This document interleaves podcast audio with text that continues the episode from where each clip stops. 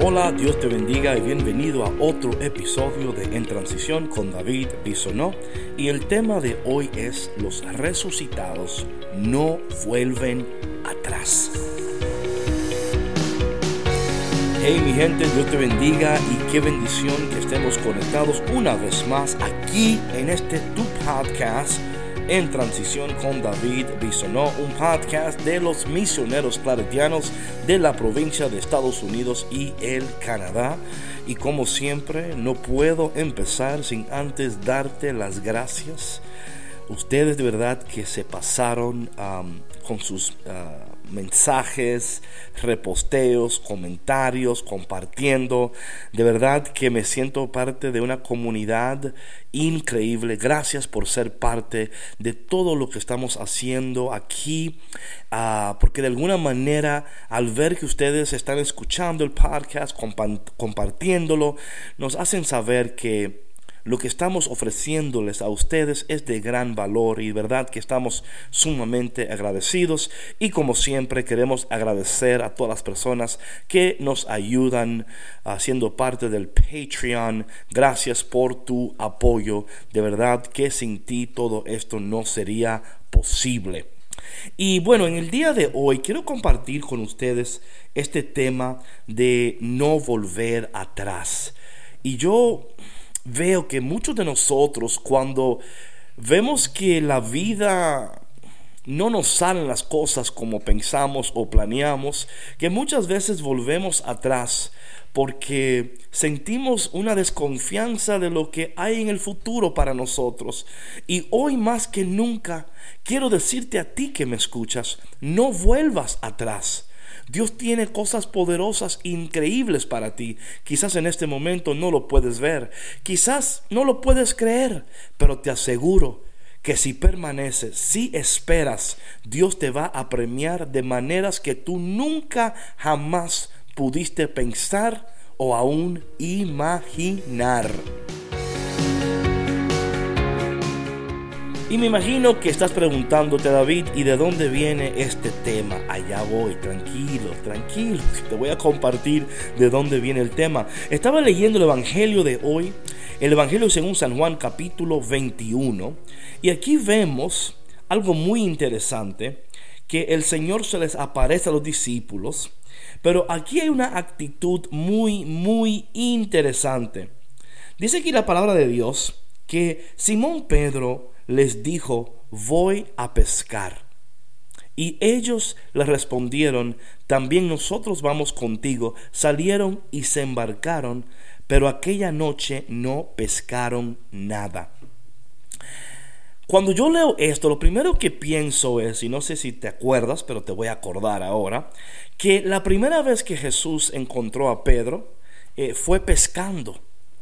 Y Jesús le dijo a Pedro, ya no vas a ser pescador de peces, ahora serás pescador de hombres.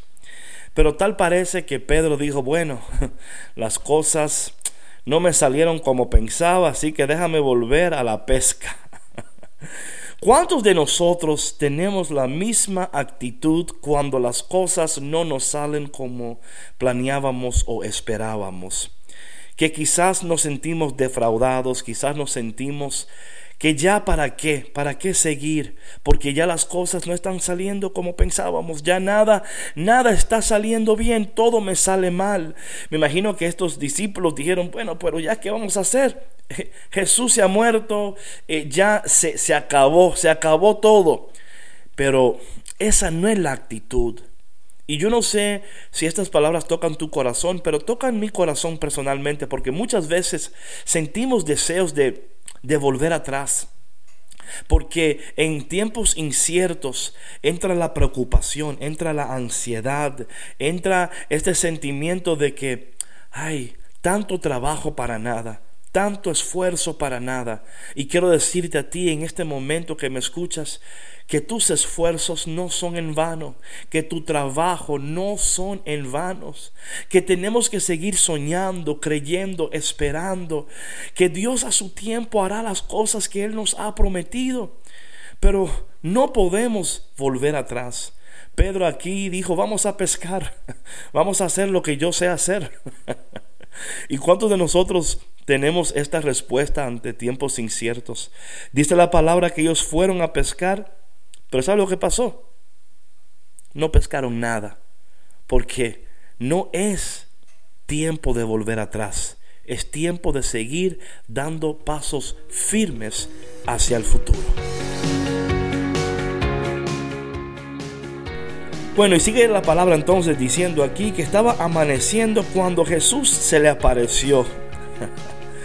y se le apareció en la orilla, pero los discípulos no lo reconocieron. Me imagino que estaban deprimidos, defraudados, estaban cansados porque entre más trataban y más trataban y más trataban, nada le salía. ¿Cuántos de nosotros muchas veces nos sentimos como que estamos cansados ya? Es que ya, es que no me sale, David, es que yo intento y nada me sale bien. Jesús se le aparece y estaban tan deprimidos y tan eh, defraudados que no reconocieron a Jesús. ¿Sabes? ¿Sabías tú que muchas veces cuando estamos así ansiosos, nos sentimos defraudados, deprimidos, tristes, no podemos reconocer a Jesús?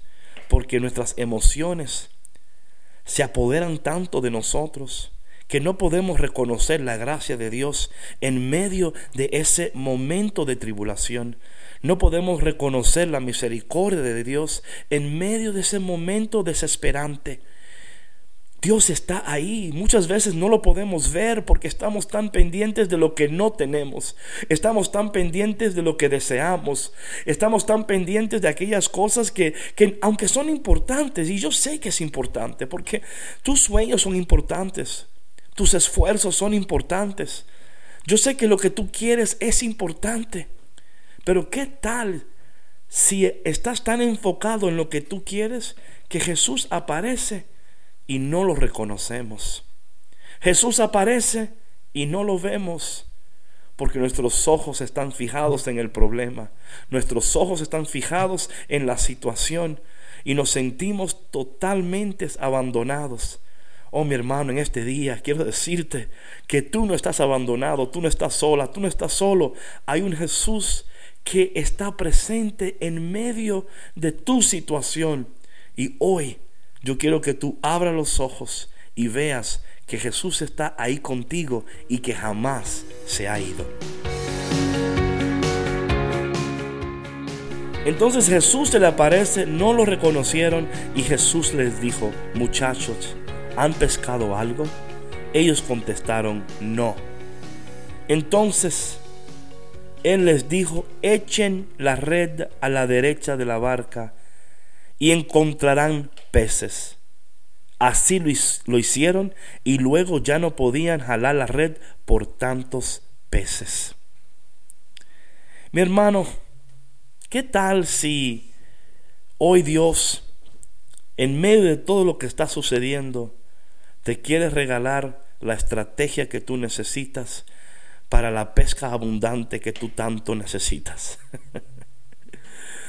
Así que en este día no vuelvas atrás. Sigue firme hacia adelante, confiando que el Señor te va a dar todo lo que tú necesitas. Él te va a dar la unción, la dirección, las estrategias, el poder, pero también es necesario que tú estés dispuesto a obedecer al Señor. Que estés dispuesto a decir, Señor, si tú lo dices, así yo lo haré. Si tú me lo pides, así yo lo haré. Tal vez el Señor quiere cambiar la manera en la cual estás haciendo las cosas en tu vida en estos momentos. Para eso estamos resucitados. El resucitado no puede seguir haciendo las cosas como antes la hacía. El resucitado no puede seguir pensando como antes pensaba. El resucitado tiene que reconocer que tienen que haber cambios en nuestras vidas. ¿Cuáles son esos cambios que hoy Dios te está pidiendo a ti? Dice aquí la palabra, entonces el discípulo a quien amaba Jesús le dijo a Pedro, es el Señor. Tan pronto como Simón Pedro oyó decir que era el Señor, se anudó a la cintura la túnica, pues se le había quitado y se tiró al agua. Los otros discípulos llegaron en la barca arrastrando la red con los pescados, pues no distaban de tierra más de cien metros.